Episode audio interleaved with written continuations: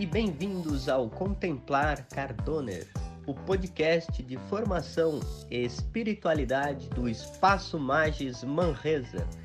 Nessa nova temporada do Contemplar Cardoner, você terá acesso às gravações do curso Cultura Digital, desenvolvido pelo Espaço Magis Manresa em outubro de 2021. Cada um dos seis episódios dessa série será voltado a refletir os sentidos e significados de ser e estar em rede. Os cortes foram desenvolvidos para proteger a privacidade dos participantes do curso e você poderá acessar esse conteúdo em vídeo diretamente pelo canal do YouTube do Espaço Magis Manresa. Te desejamos um bom proveito desse material.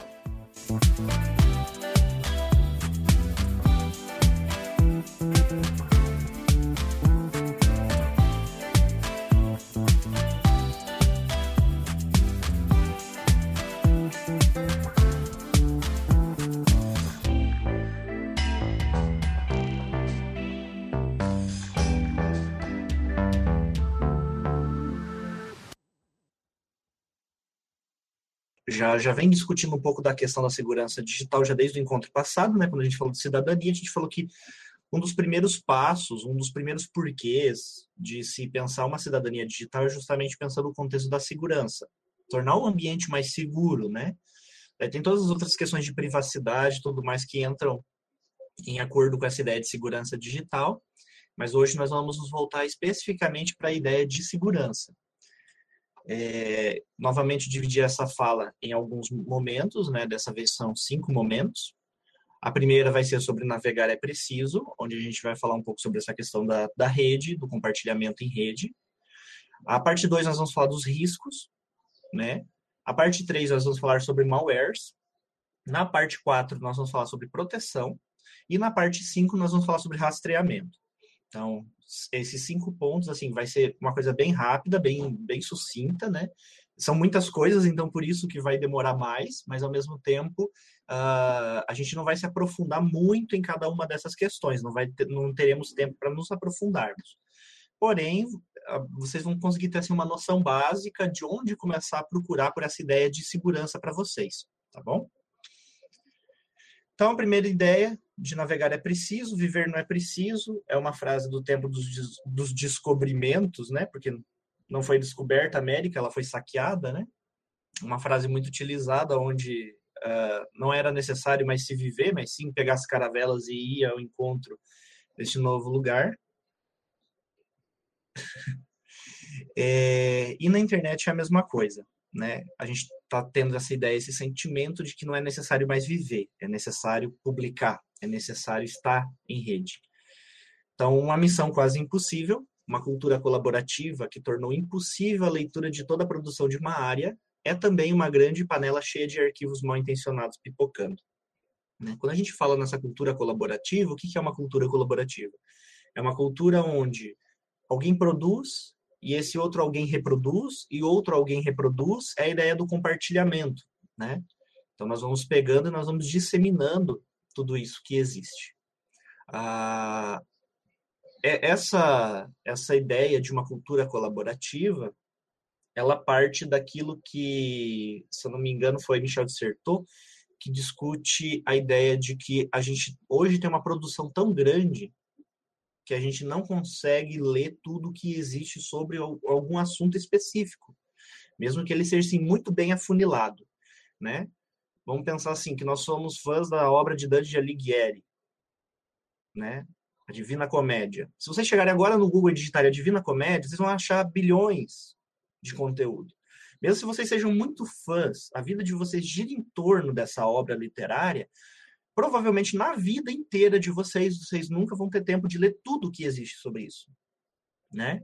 É essa cultura que cria muito, que tem muito, né, que tem uma biblioteca de Alexandria, que era essa a ideia de Alexandre Grande quando criou a biblioteca, né, juntar todo o conhecimento do mundo em um único lugar, foi possível pela nossa, uh, pela nossa geração por causa do, da internet. Então, tudo que existe no mundo existe na internet. E essa produção exacerbada não permite com que a gente tenha acesso a tudo, né? Então, pensem aí o período que vocês estavam na escola e não tinham computador em casa, vocês tinham que fazer a pesquisa na escola. Vocês chegavam na escola, tinham que fazer uma pesquisa sobre fotossíntese. Tem três ou quatro livros na escola que falam sobre esse assunto. Então, fazer uma pesquisa era simples, era pegar os quatro livros, ir para o capítulo que falava sobre fotossíntese e fazer uma leitura. Agora, se você joga no Google fotossíntese, Aí você vai ter que ficar aí filtrando o que eu vou ler, de que forma que eu vou ler, de onde que eu vou ler. Então essa é uma um, uma primeira um primeiro uma primeira problema gente me enrolei. Uma primeira problemática daquilo que é a segurança digital. Porque ao mesmo tempo que esses espaços eles são uh, espaços de disseminação de conhecimento também são de disseminação de vírus de malwares e tudo mais né? Então a internet ela às vezes nos chama para outros ambientes e ali embaixo eu coloquei assim, brincando de hacker, como estão as invasões hoje? Porque o dia que eu mostrei isso para os meus alunos, que estão no nono ano, não eram meus alunos, eram alunos da Ana Marques, mas ela, ela queria que eu falasse com eles, eles falaram assim, nossa, professor é hacker, como é que ele conseguiu ver isso? Mas vejam só, eu vou tentar parar de compartilhar a minha tela e vou compartilhar uma outra tela para vocês terem uma ideia do que eu estou falando. Vocês também vão se assustar quando vocês verem a existência desse, desse site. Olha só, isso aqui é um site criado pela Kaspersky. A Kaspersky é um antivírus muito utilizado no mundo todo, principalmente pela Companhia de Jesus no Brasil. Os jesuítas têm esse antivírus. Ele, esse site está mostrando todas a, as ameaças em tempo real do antivírus. Cada um desses pontinhos brilhando é um antivírus em algum computador encontrando ou um arquivo de vírus, ou um problema de vulnerabilidade, ou um problema né? E aí, entre tantos outros. E agora deixa eu mostrar para vocês uma coisa que é bem curiosa. Quando a gente volta aqui para o mundinho e clica em cima do Brasil, hoje o Brasil, hoje, no dia de hoje, ele é o segundo país que mais sofre ameaças e ataques. Na verdade, na verdade, na verdade, entretanto, todavia, uh, o Brasil ele normalmente fica em primeiro, porque as nossas ameaças acontecem mais à noite. Então, se à noite vocês acessarem esse mesmo site, o Brasil provavelmente vai estar em primeiro. Mas veja aqui, a gente só está vendo, por exemplo, risco de vulnerabilidade, hoje foram encontrados 4 mil. Isso é quando um computador para de funcionar.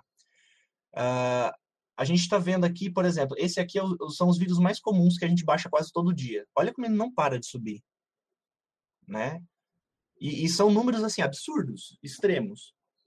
E toda, cada vez que acende uma dessas luzinhas, é um novo vírus aparecendo em algum computador. Um novo vírus, um novo malware.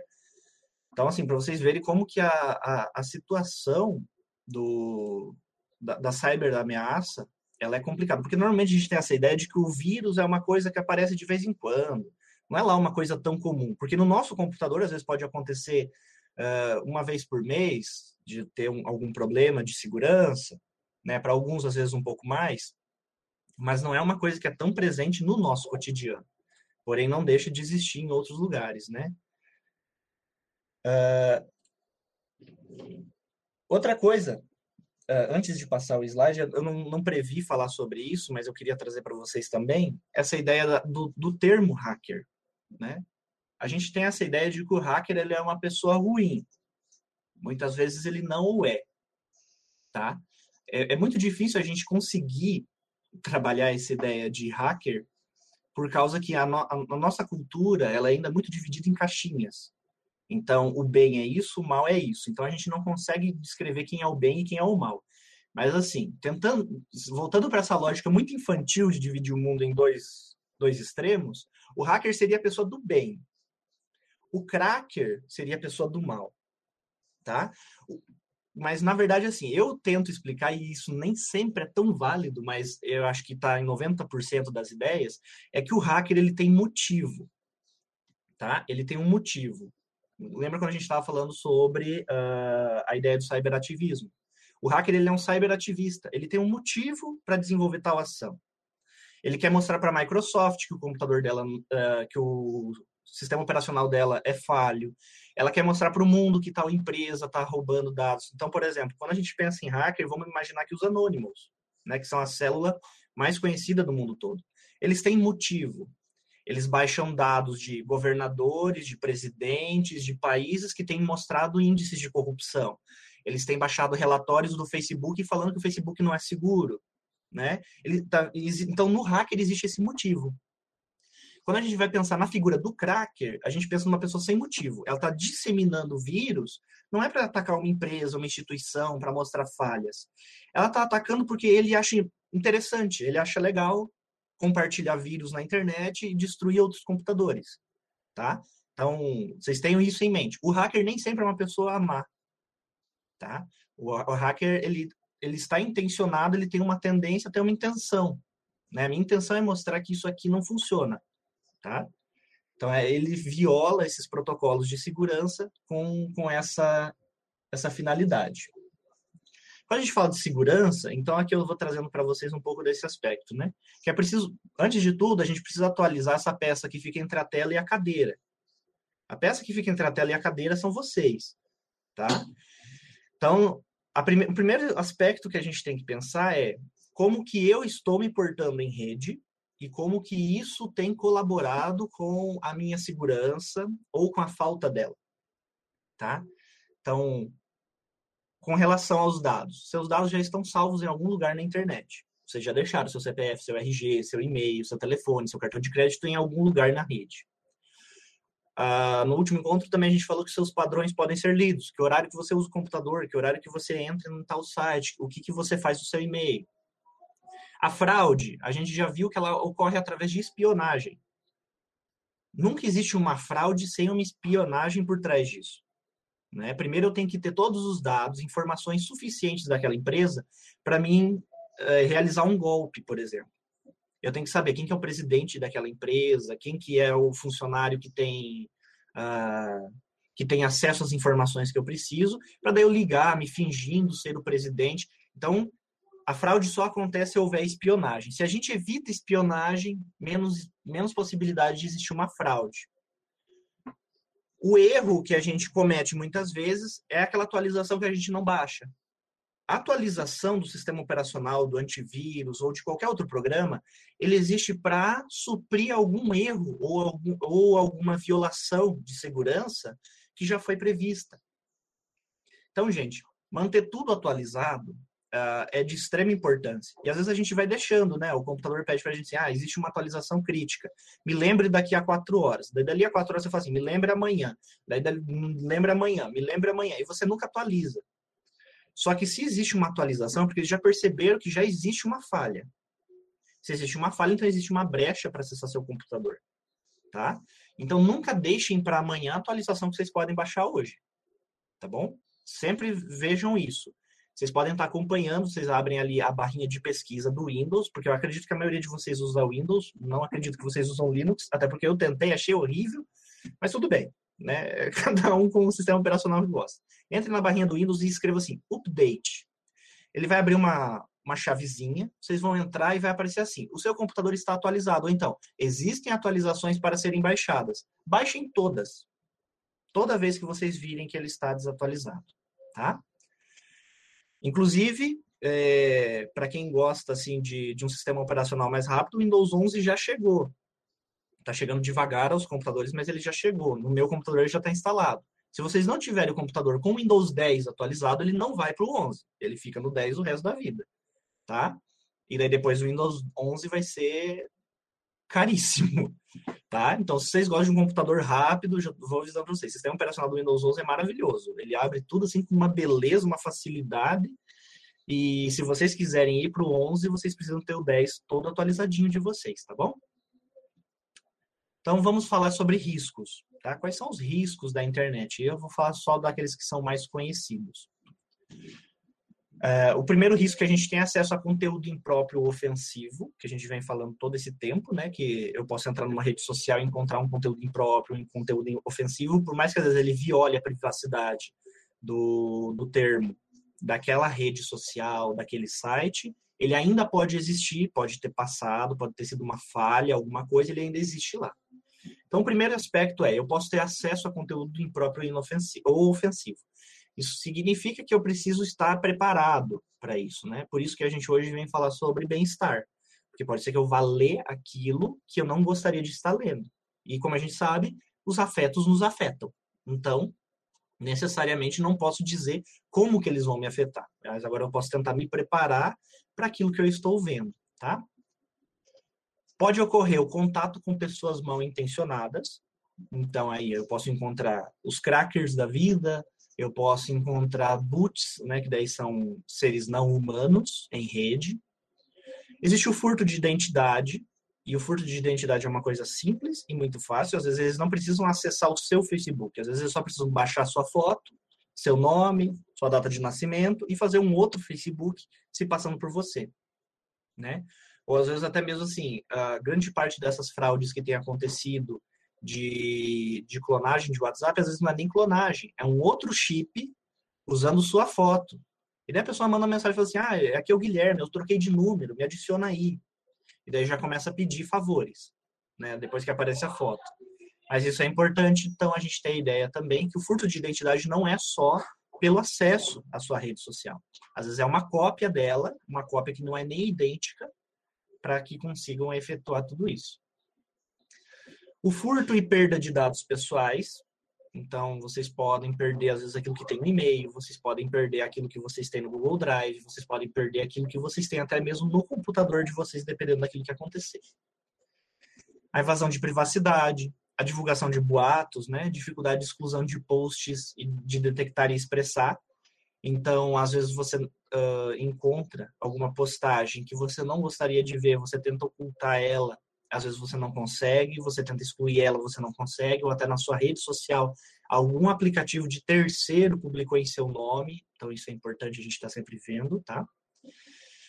E a, a, violação dos direitos autorais, que a gente já falou, né? A importância de sempre manter essa ideia de direitos autorais, sempre falar quem pertence àquilo que vocês estão utilizando, tá? Seja texto, seja imagem, porque isso quebra até mesmo aquela sensação da pessoa que produz né? Conheço vários amigos que desistiram de publicar nas redes os desenhos que fazem. Porque copiam, porque reutilizam, porque fazem camiseta com o desenho sem atribuir a ele. E às vezes não é nem por questão de dinheiro, às vezes queria simplesmente que o nome aparecesse para divulgar o próprio nome, né? Que é o que tem acontecido, inclusive, e eu acho muito triste isso ter acontecido com o Ateliê 15, né? A Aurélia era uma referência para nós da, que somos do Magis, que somos de outras redes aí, é uma referência nas imagens, na iconografia que ele utiliza, sempre representando às vezes Jesus negro, uh, o Jesus médico, né, que foi agora na última Páscoa que ele utilizou a ressurreição através do médico do Covid, né? E, e como hoje, por exemplo, ele faz a postagem, três dias depois a postagem é excluída porque as pessoas pegam a imagem reutilizam sem, né, sem nem atribuir ao autor. Né? E até mesmo os ataques que têm acontecido, né, utilizam as redes sociais do Ateliê 15 para atacar o Ateliê 15 porque são comunistas, porque são isso, porque são aquilo, né? não são a igreja de Jesus Cristo. Então, isso é importante. Eu utilizei ali uma imagem que lembra a gente o livro 1984, né, do George Orwell, onde a gente está sempre sendo vigiado a todo momento pelo grande irmão, né, o Big Brother. Então, essa visão de que a gente está sendo sempre visto, ela acontece muito em rede. Né? Vocês estão sempre sendo vistos. É, até por isso que às vezes a gente tem essa ideia, que a gente já vai conversando, né? De sempre postar fotos felizes. Sempre postar fotos felizes, não postar nenhum momento triste, porque estou sempre sendo visto. Sempre alguém está entrando no meu perfil e vendo algo sobre mim, né? Então, é importante que vocês tenham essa noção de que vocês podem ter passado ou vão passar, às vezes, por algum ou outro desses, desses aspectos. Vou falar sobre malware, porque a gente acredita que tudo aquilo que é ruim que a gente baixa no computador é vírus. Nem tudo que vocês baixam que fere o computador de vocês é vírus, tá? Por exemplo, os malwares são programas atribuídos e comandos que se utilizam da linguagem da programação para desenvolverem determinada função pré-programada com a finalidade de causar danos, tá? Então, assim, uh, o... normalmente quem desenvolve o malware ele já tem um conhecimento muito amplo da, da linguagem da programação, por exemplo, do Windows. Eu quero que o Windows pare de funcionar normalmente. Então, eu compreendo como que é a estrutura de códigos do Windows e invento um código que vai desenvolver uma função remotamente no seu computador. Então, eu predetermino. Né? Existem algumas funções aí que são bem simples, que às vezes a gente usa até para brincar com os amigos, que é o, o, o famoso documento.bat, né? que é aquele shutdown, sei se vocês conhecem, acho, não sei se vocês já ouviram falar disso, né? Mas para quem é quem às vezes brincou de hacker ou fez algum cursinho de computação, o Shootdown, ele é um ele é uma invenção da Microsoft que foi roubada por algumas pessoas, que quando você clica no arquivo chamado shootdown.bat, o computador ele desliga. Então, às vezes para brincar com as pessoas, a gente criava esse arquivo, mandava por e-mail, a pessoa baixava, quando ela clicava o computador dela desligava. É, essa é a função do negócio, gente. Ele não faz nada além disso. Isso é um comando. O comando é clicar no arquivo, ele já executa, ele abre aquela barrinha preta que vai correndo as letrinhas assim, ele sabe. O computador então compreende, ah, essa pessoa quer desligar o computador, desliga. Né? Às vezes essa função pode ser outra. Pode ser assim, abra tal página na internet, faça isso, faça aquilo, abra tal localizador, abra tal... Né? Então, dependendo aí do desenvolvimento, vai ser ainda mais é, maior esse processo. Então, vocês estão vendo que aí o malware, grande parte dos malwares, eles não, não infectam a máquina. Eles executam uma função. Por isso que às vezes ele não é rastreado pelo antivírus. Porque ele é um arquivo que vai executar determinada função. A mesma coisa que você abrir o seu computador agora e apertar em desligar, ele vai desligar. A função é a mesma coisa. Né? A ideia é que daí ele foi feito externamente. Já os vírus, eles são atributos e comandos que infectam a máquina, fazendo com que ela não desenvolva sua função corretamente. Então, todo vírus é um malware mas nem todo malware é um vírus. Então, o vírus, como ele infecta, normalmente ele tá, ele entra no seu computador, se utiliza do seu computador como um hospedeiro e se reproduz. Ele se espalha, seja por pendrive, seja por e-mail, seja por diversas outras formas. Então, essa é a diferença principal, tá? Os vírus eles são malwares porque eles, eles têm uma função pré-programada. Porém, nem todo malware é um vírus, porque os malwares, então, eles não infectam a máquina normalmente. Eles acessam seu computador, fazem a função deles e não se reproduzem, não se espalham, a não ser que você envie para outra pessoa esse mesmo arquivo. A maioria dos malware só chega no nosso computador pela nossa permissão. Como? Desativando. Josiane, não. TeamViewer não é um malware, eu já explico para vocês. A maioria dos, dos, dos malwares só chega no nosso computador quando a gente, por exemplo, vai baixar alguma coisa na internet, mas eu quero muito baixar isso. O meu antivírus já me avisou, aqui tem um vírus. Você aperta, continuar mesmo assim. Remover da quarentena. Né? Ou você aí tem muita... Uh, é, muito desejo de ter aquele arquivo e sabe que ele não vai infectar o seu computador, ou então, às vezes, você, sem saber, mas só porque quer aquele arquivo, você acaba, às vezes, autorizando ele entrar no seu computador, tá? Mas sempre fiquem atentos ao que vocês estão baixando, por quê? Claro, se vocês têm costume de baixar pirataria, toda vez o antivírus vai avisar que aquilo ali está errado. Porque tem algum arquivo, às vezes, ali que está corrompido, para que o, o, o aplicativo que vocês estão baixando funcione. O TeamViewer, ele não é um malware, porque ele não é mal intencionado, ele é bem intencionado. Inclusive, ele tem uma plataforma de segurança, né, que é login, a senha, uh, os procedimentos de quem é o meu outro usuário. Então, assim, o, o TeamViewer, para quem não conhece, aí já vou deixando até a dica, tá? TeamViewer, para quem não conhece, ele é um programa que permite o acesso remoto a computador de terceiros. Então, eu, eu Guilherme, aqui, digamos, estou com um problema no meu computador, a Josiane pode abrir o TeamViewer, eu mando para ela a senha do meu TeamViewer, que aparece na tela um número grandão, ela digita lá, ela consegue acessar o meu computador. Normalmente a gente utiliza isso para resolver pequenos problemas, que às vezes aconteceu falhas técnicas dos computadores de outras pessoas.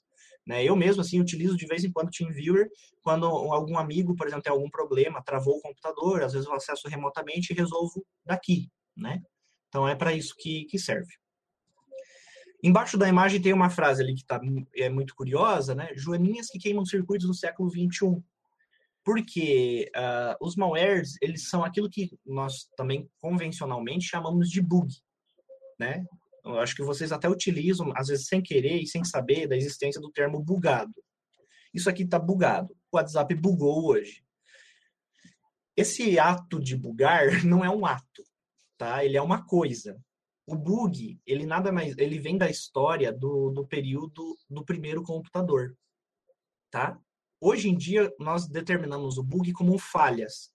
Então, a gente vai abrir o, o arquivo, ele está crachado. Então, ele aparece um monte de códigos e não abre. Ele, então, a gente fala, deu um bug. No período do primeiro computador, o computador ele ocupava assim uma sala inteira e ele tinha a memória de um disquete. Tá? Ele era gigantesco, assim, ele ocupava quase uma casa. Quando eles foram ligar esse computador um determinado dia, o computador começou a apresentar uma falha crítica. Ele não ligava, ele não funcionava e ele acabou queimando alguns circuitos. E daí vieram todos os técnicos, e como era quase uma casa, vieram cerca de 10 técnicos. Cada um cuidando de um pedaço para ver o que, que aconteceu, que cabo que corrompeu, o que, que aconteceu. Chegaram lá, tiraram um dos cabos e encontraram uma joaninha. A joaninha foi a causa do, do desligamento repentino do computador e queimou alguns circuitos. Então, até hoje, a gente utiliza bug, porque bug significa inseto em inglês. Né? Então, a gente utiliza até hoje esse termo bug para determinar essa falha crítica. No momento que eu ligo meu computador, ele começa a reiniciar, a gente fala assim, ó, o computador deu bug. Por quê? Uma joaninha está no sistema travando o funcionamento dele. Então, para vocês terem uma ideia de como que é o desenvolvimento tecnológico, tá? Uma joaninha causou uma falha técnica e até hoje é, serviços externos também causam. Poeira causa mau funcionamento. Né? Se você não limpa seu computador por dentro, isso até é estranho, porque na hora a gente pensa em usar água, né? Mas não pode. Mas se você não limpa seu computador por dentro e você mora num lugar que tem muito, muita poeira, muita terra, às vezes numa área rural, que às vezes não tem é, asfalto ainda, às vezes a ventoinha do computador pode parar de rodar e o processador, que é um. A gente está compreendendo? O computador, normalmente, ele chega a uma faixa ali de 62 graus. Tá? Ele não é igual a gente que tem 36 graus. Ele, ele, 62 graus é um dia que ele está normal. Tá? O processador ele pode chegar a fritar o seu computador, porque ele pode chegar até 170, 200 graus. E como a placa-mãe é feita de plástico, ela derrete. Então, se, se a ventoinha do computador parar de rodar, ele vai esquentar e ele vai derreter o seu computador por dentro. Tá? Então, limpeza do computador também é importante. Às vezes mandou para uma assistência técnica de algum problema, aproveita e pede. Não, limpa o meu computador por dentro, ah, troca a pasta térmica. A pasta térmica também fica em cima do processador, é uma pasta branca, que ela ajuda a reduzir a temperatura. Tá, gente? Isso é cuidado com o computador mesmo. Porque daí, se vocês forem deixando, ele vai esquentando, vai esquentando, vai superaquecendo. E, e o superaquecimento é um dos principais fatores de mau funcionamento dos computadores. Tá? E, porque o, o, quando ele superaquece, o, computador já é pré-programado a desligar para evitar fogo mesmo, para que o computador pegue fogo.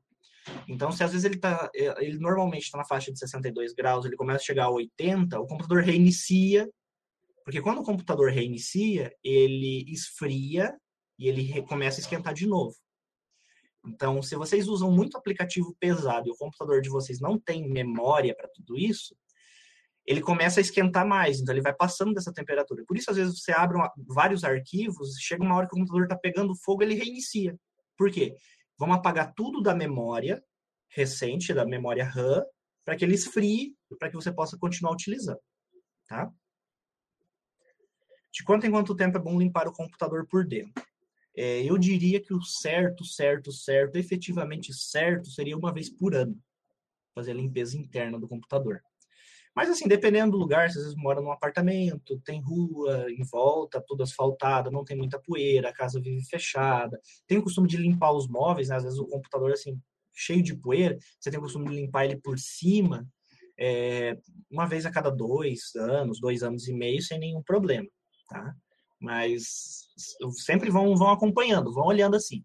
Uh, um dos jeitos de vocês verem é que, como se vocês utilizam um computador de mesa, vocês veem que do lado tem uma ventoinha, tem um buraquinho. Se aqueles buraquinhos vocês verem que eles já estão jogando poeira para fora, é bom abrir e limpar. A limpeza do computador ela é feita com álcool 90, não é álcool 70, tá? Não vamos usar álcool que vocês usam na mão aí por causa do Covid. Álcool 90, porque ele é 90% álcool tá? E 10% água. Então, daí ele é feito toda uma limpeza por dentro com esse álcool 90. A gente primeiro tira todos os circuitos, porque a gente não quer que nenhum queime, né? Faz toda a limpeza, retira toda a poeira que tem ali dentro, passa uma nova é, camada de pasta térmica e fecha o processador ali dentro. Que daí ele volta a funcionar normalmente, tá? Então, tem um, a limpeza do computador também é um processo de segurança, para evitar fogo, para evitar perder arquivo. Então, tenham isso em mente também. Então agora eu vou falar para vocês os tipos mais conhecidos de malwares que existem. Alguns são vírus, outros não, né? Então vamos lá. O vírus, que é o mais conhecido, né, que ele insere cópias de si em outros programas e vai se disseminando. Então o vírus ele sempre tem um hospedeiro. O hospedeiro pode ser o sistema operacional, então é um vírus para Windows, é um vírus para Linux. Só que agora, vou falar para vocês uma coisa bem, bem, bem legal. O Linux, por mais que a gente não goste, ache difícil, é complicado, ele é o sistema operacional hoje que é mais seguro no mundo. Até porque não existe, não existe antivírus para Linux. O Linux ele não precisa de antivírus. Ele apaga o vírus por si só. Ele não permite que o, vírus se instale na máquina. É, o sistema operacional da Mac, né, o, é Mac mesmo o sistema operacional deles, né, que é do, do pessoal do iPhone, lá da maçãzinha, da Apple, o Mac, ele utiliza de um antivírus, mas ele também é um sistema operacional muito seguro, né? Qual que é o menos seguro? É o Windows. O Windows é o menos seguro, é o mais utilizado e é o mais caro. mas ele é, é o que mais pode baixar vírus. Porém, entretanto, todavia, ele é, por que, que ele é menos seguro? Porque ele tem uma maior quantidade de aplicativos que podem ser baixados. Uma coisa é eu ter na minha máquina somente os aplicativos originais, de fábrica. Então, o pacote Office, que é feito pela Microsoft, que é dona da Windows. É eu ter programas que são desenvolvidos por eles. Outra coisa é, por exemplo, assim, eu baixar o CorelDRAW, que é de outra empresa, mesmo sendo assim, original, tá? Mas é de outra empresa. Então, às vezes, essa empresa tem alguma falha na produção do, pro, do produto, acaba gerando uma possibilidade de acesso.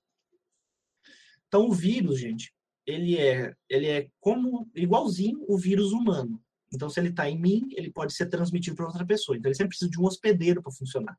Às vezes, o hospedeiro ele é o computador, ele pode ser o, o pendrive, ele pode ser um arquivo, ele pode ser qualquer outra coisa. E você vai disseminando ele através do compartilhamento.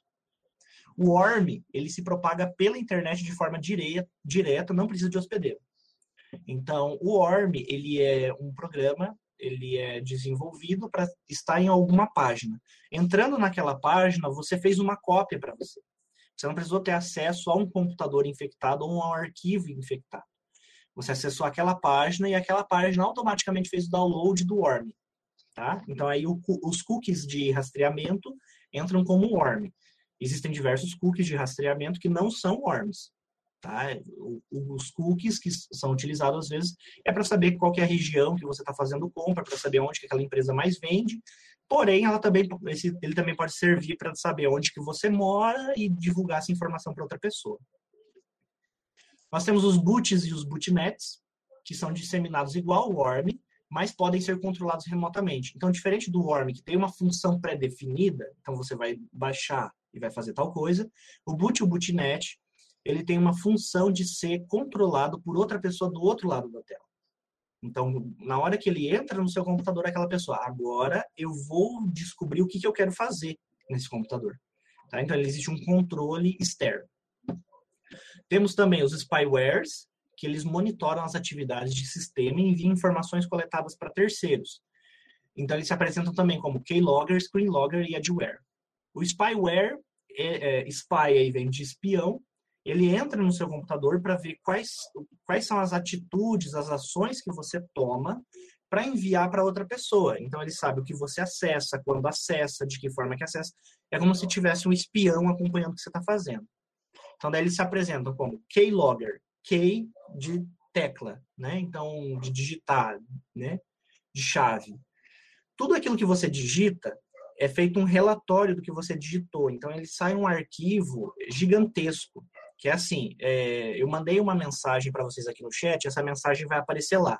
Eu digito, só que daí chega uma hora que a pessoa ela encontra um padrão, que é, por exemplo, assim, ele digitou o e-mail e depois ele digitou um monte de letra. Então, eu já sei que essas letras são a senha do e-mail. Ele não manda nada além de texto. Então, é um arquivo gigante de tudo que você digitou no seu computador. Então, se você fez seu TCC, é, todas as palavras que você digitou, que você apagou, que você escreveu de novo, vão aparecer nesse arquivo. Tá? Então, a finalidade de um, keylogger, como um malware, é de ver tudo que você digita. Somente isso. O screenlogger, ele é um spyware que vê tudo que está na sua tela. Então, ele manda print, ele grava um vídeo da sua tela e manda para outra pessoa. Então, ele tem essa finalidade de olhar para a tela. E o adware, que é, eu acho que é o mais famoso e que a maioria das pessoas tem mostrado que, que incomoda, que é de vem da, da propaganda. Então, às vezes, você acessou um site e você autorizou que aquele site te mostrasse informações. Então, do nada, você está usando o computador, aparece aquela telinha no canto, assim, sabe? Rainha Elizabeth disse tal coisa. Bolsonaro disse merda na campanha. Então, assim, essas coisinhas que vão aparecendo no, no, canto são adwares. Podem ter sido, às vezes, assim, ah, eu gosto desse site, gostaria que ele me mandasse mais informação, mas às vezes você pode ter entrado, ele pediu para você apertar em alguma coisa e não te avisou o que, que era e ele continua te mostrando. É, às vezes você pode clicar nesse link, ele abrir realmente a página na internet onde tem a notícia completa, ou você pode clicar e baixar algum vírus. Né? Então ele sempre vai levando para um outro. O backdoor, que aí significa porta dos fundos, né? É um porteiro que permite o acesso de conteúdo malicioso. Então, o backdoor, ele é um malware que permite a entrada de outros malwares. Ele se instala no seu computador e abre uma brecha no seu antivírus para que o antivírus não consiga encontrar esse canal de download de vírus. Então ele vai baixando, vai baixando, vai baixando. E o backdoor, então, ele instala esses vírus no seu computador de forma, né, de forma remota para que você tenha, então, cada vez mais. Então, ele é perigoso porque ele não só é, em si é perigoso, como também ele abre espaço para baixar todos os outros tipos de vírus e de malwares que existem no mundo.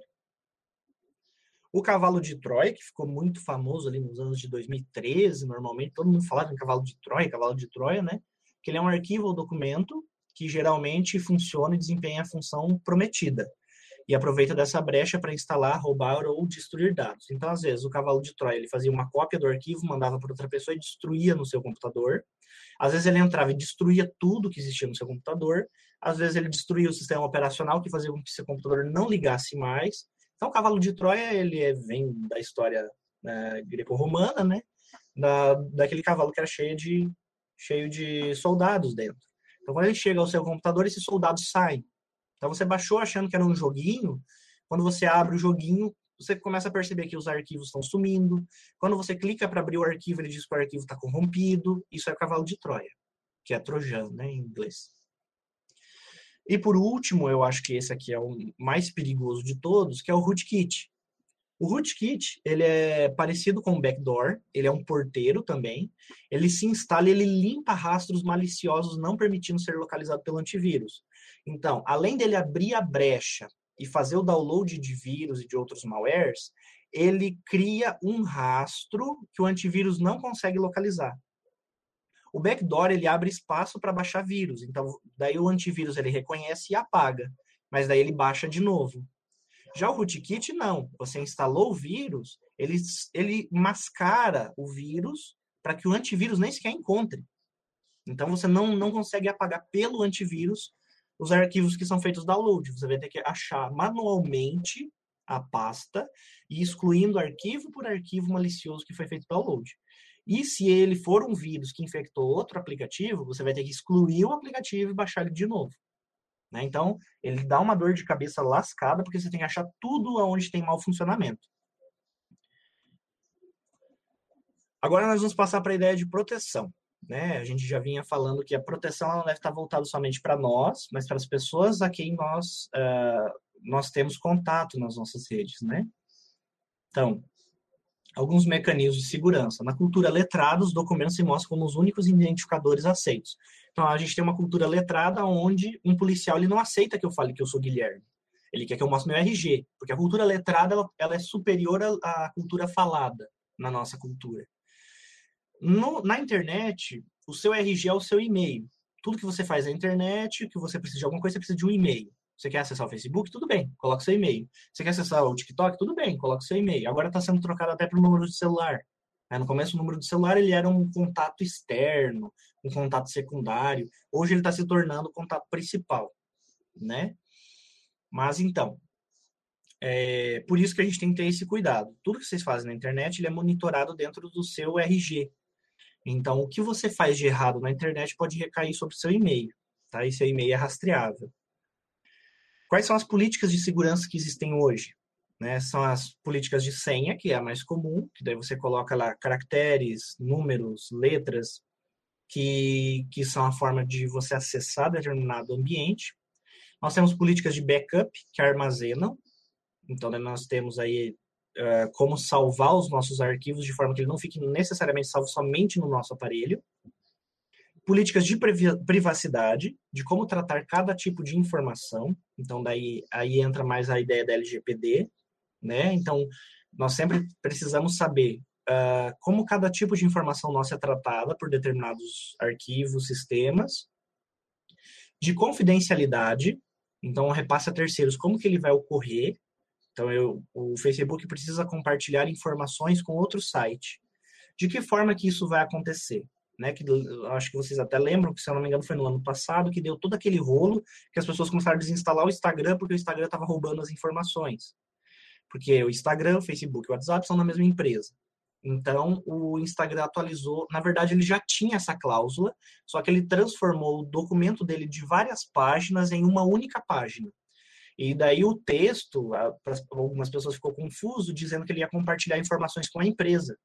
Então, o Instagram ia compartilhar informações com o Facebook.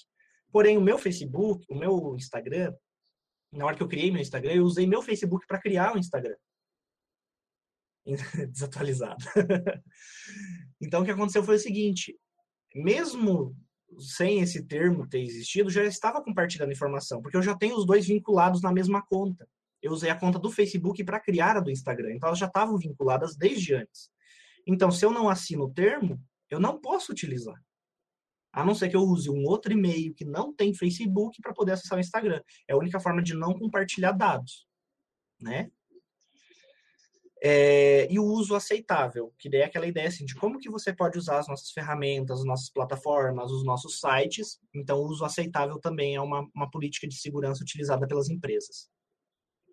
A ideia de criptografia, gente, eu vou falar bem rápido, porque a gente já estourou 10 minutos e isso aqui não está nem na metade. Criptografia, né, que as pessoas normalmente elas acham que o WhatsApp ele funciona dessa forma. Você manda um texto para outra pessoa, as letrinhas elas saem correndo do celular e entram em outro celular. Não. Elas não saem em formato de letrinhas. Não é o seu textinho que sai.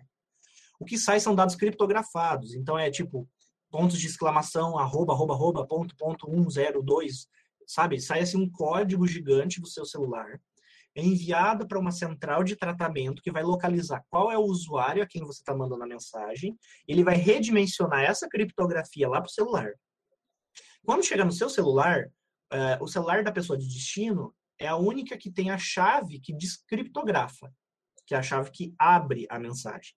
É por isso que agora o WhatsApp sempre tem aquela coisa chata que quando a gente entra tem aquela mensagem amarela, né? Que a sua é, como é que é? Sua criptografia foi atualizada com a pessoa tal, porque a cada, acho que a cada semana, a cada um mês, eles têm que atualizar a criptografia para ninguém conseguir rastrear. Isso é uma criptografia de ponta a ponta, que significa que o intermediário, ele não sabe o que você digitou. Então, a informação saiu do seu celular criptografada, chegou numa central que não consegue fazer a leitura da informação e encaminha para um outro celular. Tá? Isso é uma criptografia de ponta a ponta que eles tanto falam. Ela ainda é insegura? É, porque existem ferramentas que descriptografam. Elas levam horas, horas, horas, semanas, meses, mas elas conseguem fazer leitura. Coloquei aqui a capa do livro Fortaleza Digital, que não sei se vocês conhecem, do Dan Brown, que é uma história bem interessante, mas, claro, fictícia, tá, gente? Não, não comece a ficar doido. Mas é uma história fictícia de uma informação que é um terrorista que envia uma mensagem para os Estados Unidos criptografada. E um grande computador, que não existe, um grande computador que tem não sei quantos processadores funcionando não consegue criptografar essa mensagem. E eles recebem uma outra mensagem desse terrorista descriptografada, falando que é, o ataque da, que ele mandou a mensagem criptografada vai ocorrer em 24 horas. E o computador já está lá contando que já passaram 12 horas que ele está tentando descriptografar e não consegue.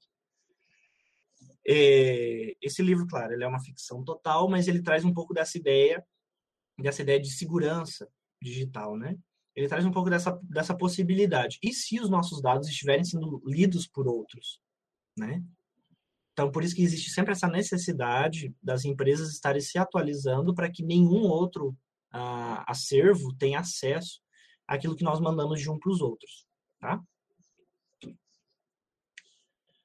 É, uma forma de vocês também se manterem seguros é fazendo backup. Eu sei que é chato, é demorado, às vezes você tem que selecionar aquilo que você realmente quer, aquilo que você não quer, porque às vezes as ferramentas que a gente tem gratuitamente, elas são limitadas. O Google Drive tem 15 GB, o OneDrive tem acho que 10 GB para vocês salvarem arquivos gratuitamente, senão vocês vão ter que comprar um espaço. Então, uma dica de segurança é que vocês deixem salvos ou na nuvem ou até mesmo em local físico, seja o pendrive, um HD, compre um HDzinho, sabe? conecta, deixa tudo salvo no HD e tira. Uma coisa que eu acho muito importante deixar vocês avisados é: o pendrive não é uma tecnologia de, de guardar arquivos. Ele é uma tecnologia de transporte. Tá? Então tenham isso em mente. Não façam o TCC de vocês dentro do pendrive. Façam no computador e passem para o pendrive para levar para outro computador. Porque o pendrive ele é simples, é fácil de parar de funcionar. Porque a ideia dele é que ele não seja o dono do arquivo, mas que ele seja o, o, o caminho que vai ser levado para outro computador, tá? Então, às vezes, assim, você deixa salvo no pendrive porque um dia você apagou sem querer o arquivo, daí você só faz o download de volta. Mas vocês não usem ele como único fim, tá? Eu vou editar o arquivo dentro do pendrive, vou sempre usar esse pendrive, porque pode acontecer de vírus, de malware, tudo acontecer e vocês perderem o pendrive, tá? Então, backup ele é importante sim, porque ele ajuda nessa ideia de prevenção de perda. As ferramentas anti-malware, que a gente chama de antivírus, anti-spam e tudo mais, tenham sempre um antivírus atualizado no computador de vocês. O mais famoso, o mais conhecido é o Avast, porque ele é gratuito. Também é, falo para vocês o seguinte: não tenham muitos antivírus, porque isso é problema. Tá? Não é quanto mais antivírus eu tenho, mais estou protegido. Não. Porque um antivírus pode ler o outro como vírus. Porque pense, se eu liguei o Avast e o CCleaner ao mesmo tempo para fazer uma varredura no meu computador, o Avast encontrou um arquivo suspeito e pegou esse arquivo. E o CCleaner percebeu que tinha um arquivo ali e foi removido. Ele já entende que o Avast é um vírus que está tentando esconder o vírus que existe no computador. Aí eles dão choque entre si. Então, por isso, é, tenha no máximo dois antivírus. Eu tenho dois comigo, que é o Avast, que está sempre ativado, funcionando, vendo, eh, monitorando o meu computador, e o, o CCleaner que eu uso de vez em quando, quando, tipo assim, preciso fazer uma limpeza no meu computador e apagar tudo que existe de, de, de dados aí que ficaram salvos. Daí ele faz aquela varredura e pronto. Tá? Sempre tem um dois. Outra coisa importante é, uma vez por mês, faço aquela, aquela verificação. Mas não a verificação rápida, a verificação completa de sistema, aquela que demora uma, duas horas para o antivírus terminar tá? Ele vai ficar correndo, correndo, correndo, correndo e procurando arquivos suspeitos. Inclusive, alguns antivírus hoje até atualizam os drivers, né? Que daí tem o driver da câmera, o driver do microfone, o driver de não sei o quê. Ele já vai baixar os drivers novos porque os velhos já estão muito velhos, não estão mais atualizados. Então é importante vocês sempre, uma vez por mês, rodarem o antivírus de vocês por tudo, tá bom? O filtro anti-spam que é fantástico. Alguns navegadores já vêm instalado e outros precisam ser baixados. No caso do Chrome, vocês precisam baixar um anti-spam. Um exemplo de anti-spam uh, ótimo é o Adblock. O Adblock ele é uma ferramentazinha, uma extensãozinha que fica no cantinho do seu computador. Quando você está acessando a internet, sabe aquelas notificaçãozinhas, começa a aparecer aquelas propaganda para todo lado, assim, que não deixa você nem ler o arquivo que você está tentando ler? É, vocês esse adblock, ele bloqueia, ele remove dali essa propaganda, para que você consiga ter uma leitura mais limpa da tela. Se vocês utilizarem o, o navegador que eu estou usando agora, que eu sempre erro o nome dele, que é o Opera. Não estou conseguindo ler aqui o nome dele. Mas se eu não me engano é Opera GX. Ele é um navegador feito para gamers. Então ele tem uma interface assim mais colorida, aquelas coisas que gamer gosta, né? Fica piscando luzinho, umas coisas assim. Porém, ele já tem o filtro anti-spam instalado dentro dele. Então, se eu entrar num site, já aparece um quadradinho mais assim, foram bloqueados tantos propagandas nesse site. Tá? Então, vocês sempre têm essa possibilidade. Ou vocês instalam um no Chrome, ou vocês baixam um navegador que já tem. Inclusive, esse navegador ele já vem com um sistema de VPN, que é de proteção do número do IP do rastreamento do IP. Com relação aos celulares, é importante ter um antivírus uh, é importante sim, principalmente para quem usa Android. Para quem usa iPhone, não, não existe a necessidade, porque o sistema operacional do iPhone uh, ele é mais seguro, mais compacto. Ele, inclusive, não deixa download de terceiros, você tem que baixar direto da loja, da, do iPhone, os aplicativos. Porém, para quem são as pessoas que, que não se acostumam com iPhone, igual eu, que eu uso Motorola, inclusive, porque é uma experiência Android mais, mais limpa, porque eu odeio Samsung. Samsung ele é muito poluído, eles mexem no sistema operacional, o celular fica mais lento, mas eu uso Motorola por causa que ele é mais limpo mesmo. É, o Xiaomi também ele tem um sistema operacional mais limpo, é um Android puro. É... Porém, nunca testei Xiaomi, tá, gente? Mas minha dica de celulares é sempre use Motorola, quem gosta de Android. No Android, como você pode fazer o download de terceiros, entrar em algum site e fazer o download, às vezes é importante ter um antivírus. Tá? O celular normalmente ele é mais difícil de baixar um vírus porque o sistema operacional dele, né, que aí pode ser o Android 8, Android 11, Android 12, ele sempre atualiza para evitar essas fraudes, esses golpes. Tá? Normalmente o problema maior de vocês são os aplicativos que vocês baixam. Tá? É difícil vocês terem um vírus de celular. Inclusive, eu uso meu celular para limpar os vírus dos meus pendrives. Né? Eu tenho aquele cabinho que você coloca aqui embaixo conecta o pendrive. Depois eu entro na, na pasta de gerenciamento de arquivos do pendrive e eu vou apagando os vírus na mão. Porque às vezes meu antivírus não encontra os, os vírus. Eu vou selecionando e aperto em excluir, como se eu estivesse excluindo uma foto do meu pendrive. Ele, então, assim, ele é bem mais seguro nesse sentido. Mas é, é sempre importante né, ter Agora, se vocês não veem a necessidade, nunca sentiram nenhuma coisa diferente no celular de vocês, pode ficar tranquilos. É... Agora, com a ideia de rastreamento, e nossa senhora, gente, eu estou muito atrasado hoje. Com a ideia de rastreamento, é simples. Se você não deixa pegadas, você não deixa rastros. Se você não deixa rastros, você não pode ser encontrado. Então, o que, que eu vou falar para vocês é o seguinte: o IP do computador de vocês é como se fosse uh, a digital de vocês em rede. Se você entrou num site e baixou um arquivo, você deixou sua digital lá. Então, o IP ele mostra qual é o computador que fez o que naquele site. É, recentemente eu tenho lido muitas notícias de empresas que estão processando algumas pessoas pelo download de pirataria. Inclusive, assim, de filmes, da Disney, da Netflix, em alguns sites piratas que acontece? Quando você vai fazer o download do arquivo, você deixa lá que você fez o download daquele arquivo. Então, se a polícia encontra aquele site, ela sabe qual é a pessoa que fez o download. Eles rastreiam o IP e te encontram. Então, tchau, tchau, Catherine. Desculpa o atraso, tá? Depois alguma coisa você acompanha pelo vídeo gravado. É, então, o que acontece? Para evitar isso, a gente utiliza de um sistema chamado VPN, que ele mascara o nosso IP para que as pessoas não consigam saber exatamente aonde que estava esse computador. Isso é bom em vários sentidos, não só para baixar pirataria, que é o que vocês fazem, mas, mas para medo de ser encontrado em rede. E daí para isso, eu vou deixar para vocês aqui, ó, essas duas dicas fantásticas. E isso eu, falei sobre isso no, para um grupo de, de ativistas da, da Anistia Internacional.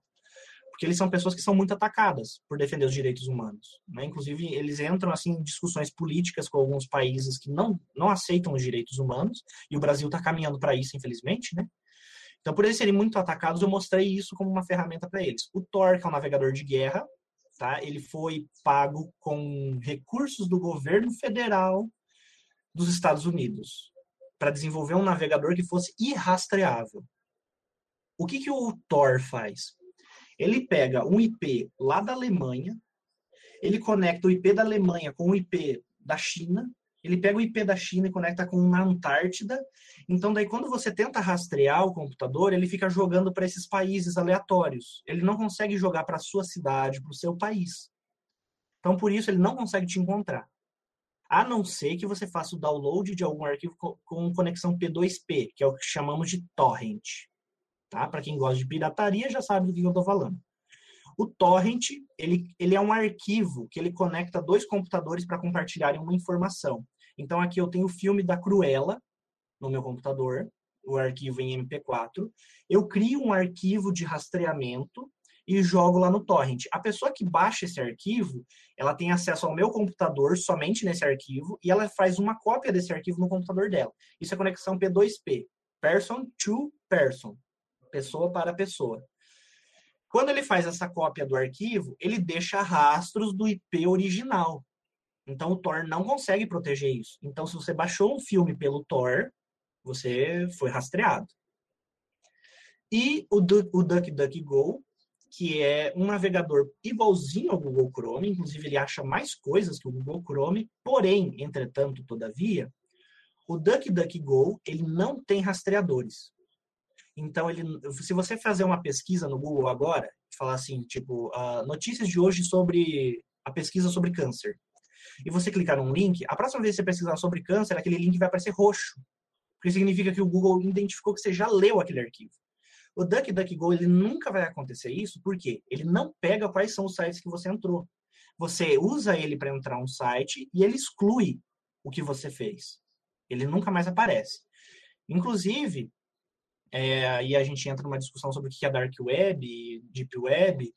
Você não consegue acessar, fiquem tranquilos, vocês nunca vão conseguir acessar a Deep Web, a Dark Web, pelo computador de vocês.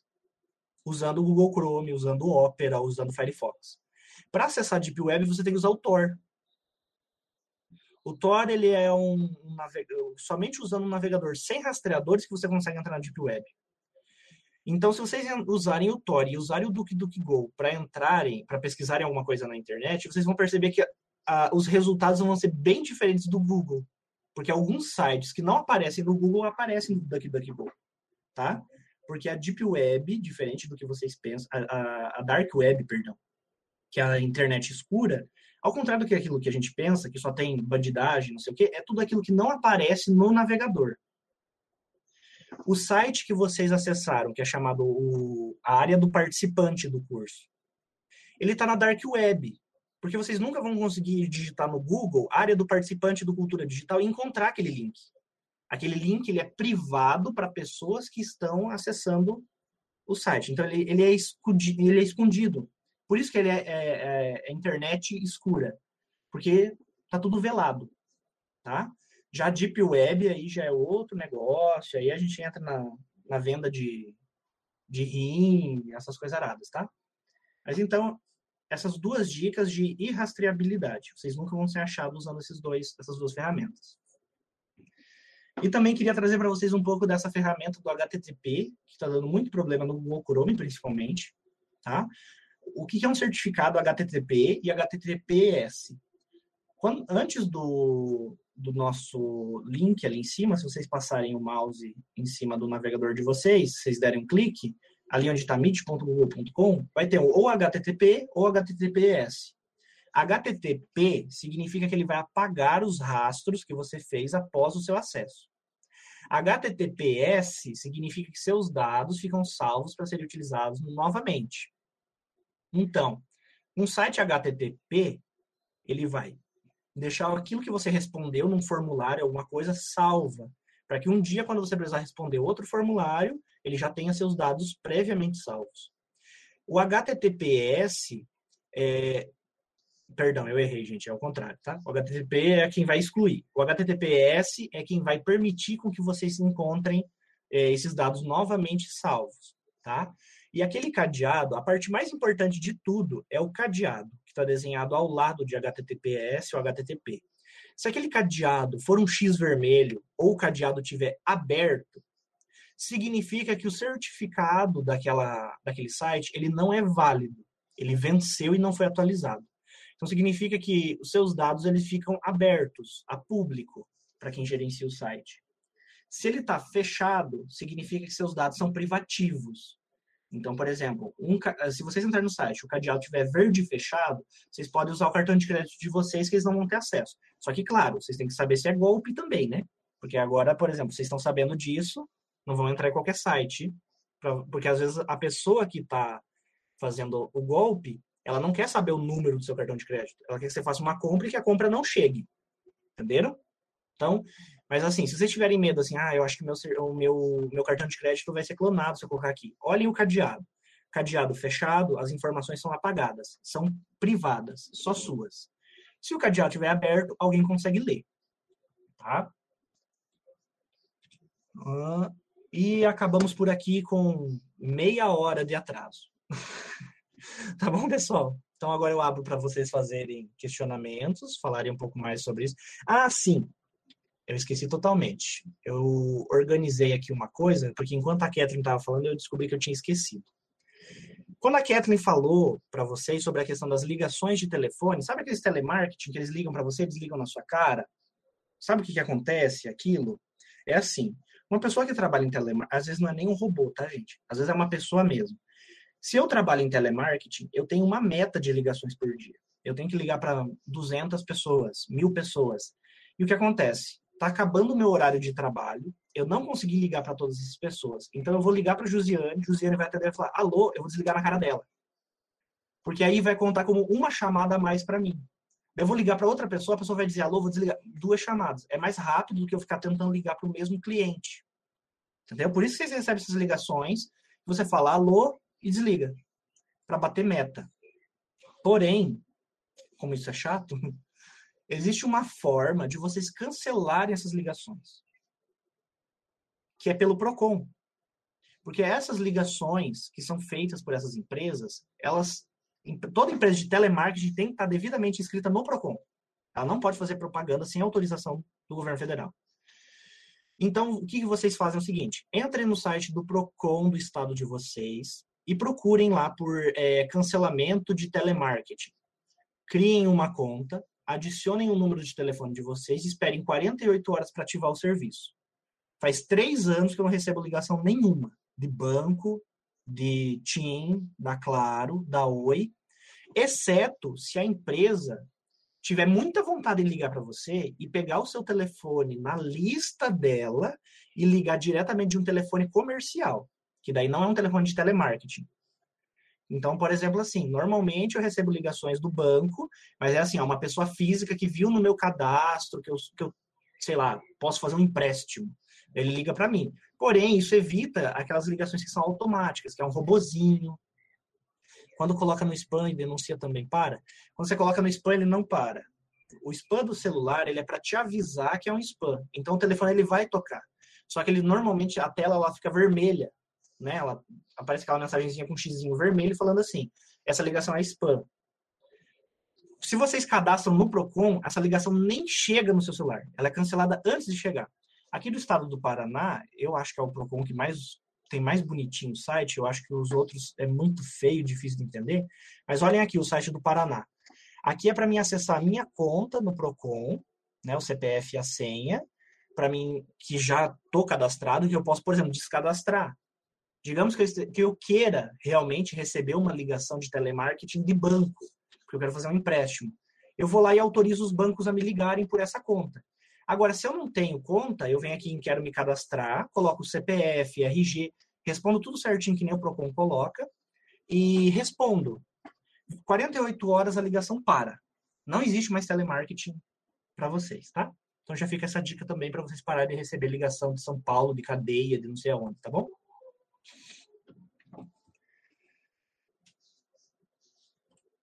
Se vocês quiserem falar alguma coisa, agora eu deixo tá? Eu, eu falei demais, falei muito rápido e falei pouco ainda, queria ter falado mais.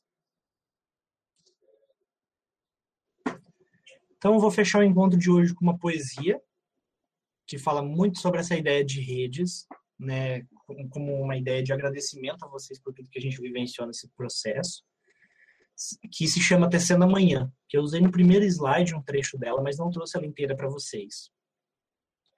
Um galo sozinho não tece uma manhã. Ele precisará sempre de outros galos. De um que apanhe esse grito que ele. Opa! Que apanhe esse grito dele e o lance a outro. De outro galo que apanhe o grito de um galo antes e o lance a outro.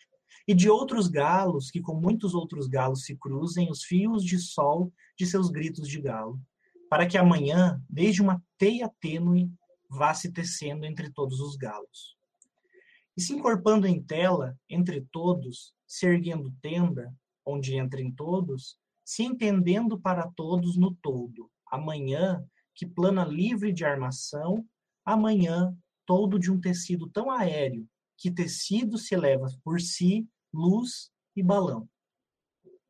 Então, minha gratidão a todos e todas por esses momentos, tá? Gente, então, mais uma vez, muito obrigado por tudo. Uh, abraço, se cuidem, tá? então, tchau, pessoal, e até mais.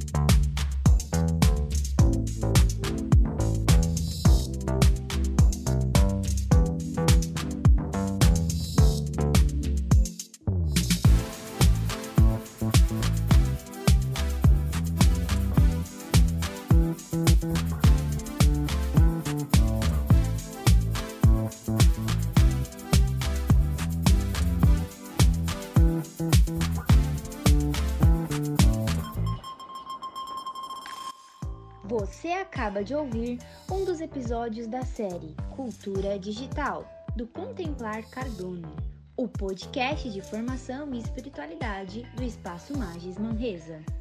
Fique por dentro das atividades, projetos e eventos do Espaço Magis Manresa acessando www.espaçomagis.wix.com/site.